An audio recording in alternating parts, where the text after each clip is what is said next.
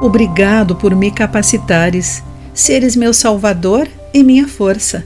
Por favor, ajuda-me a seguir-te de perto. Olá, querido amigo do Pão Diário, bem-vindo à nossa mensagem do dia.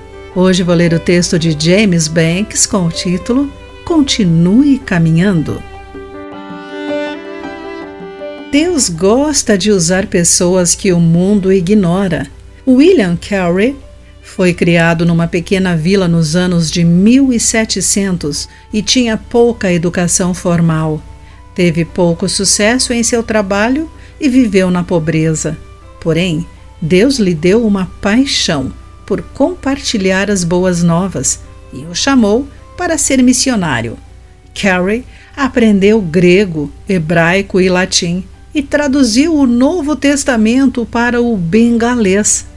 Hoje ele é considerado o pai das missões modernas, mas numa carta ao sobrinho, ele fez uma avaliação humilde de suas habilidades. Posso caminhar e perseverar. Quando Deus nos chama para uma tarefa, ele nos concede força para realizá-la, independentemente de nossas limitações. Em Juízes, capítulo 6, versículo 12, o anjo do Senhor apareceu a Gideão e disse: O Senhor está com você, guerreiro corajoso. Em seguida, o anjo lhe disse para resgatar Israel dos midianetas que invadiam suas cidades e colheitas. Mas Gideão, que não se apropriou do título de guerreiro corajoso, respondeu humildemente: Como posso libertar Israel?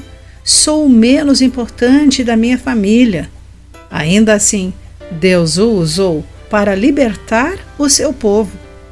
A chave para o sucesso de Gideão estava nas palavras: O Senhor está com você. Ao caminharmos humildemente com o nosso Salvador e confiarmos em Sua força, Ele nos capacitará a realizar o que só é possível através dele. Querido amigo, o que Deus o chama para fazer e o que não é possível fazer pela sua própria força? Pense nisso. Aqui foi Clarice Fogaça com a mensagem do dia.